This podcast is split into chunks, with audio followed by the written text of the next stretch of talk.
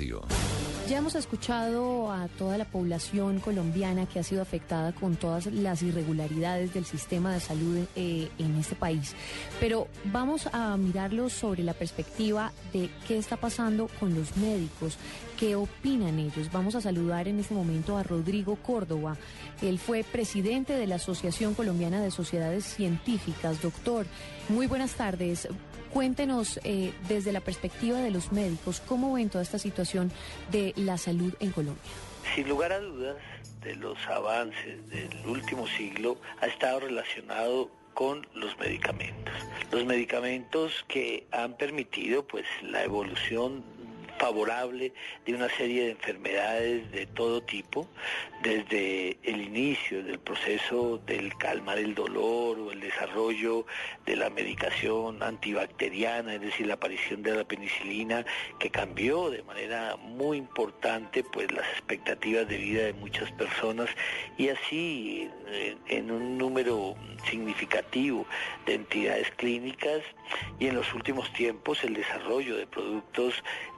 desarrollados a partir de eh, células vivas, como es el prevenir enfermedades con el desarrollo de las vacunas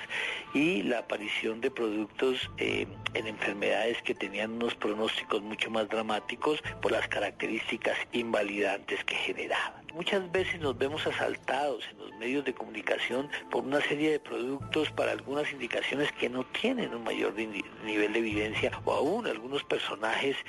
que en algunas ocasiones son colegas que ofrecen soluciones mágicas como medicamentos y para enfermedades que no tienen el suficiente contraste científico y los seres humanos lamentablemente se exponen a que sus enfermedades se desarrollen evolucionen de una manera mucho más tórbida y que cuando queramos restablecer el bienestar pues es mucho más complejo por el deterioro y el daño que va avanzando. Obviamente todas estas decisiones clínicas que hacen parte de la autonomía médica tienen que tener dos situaciones muy importantes, es decir, que todo médico lo que hace es autorregularse, no va a empezar con el último paso, no va a sacar todo su arsenal terapéutico en la, en la primera circunstancia,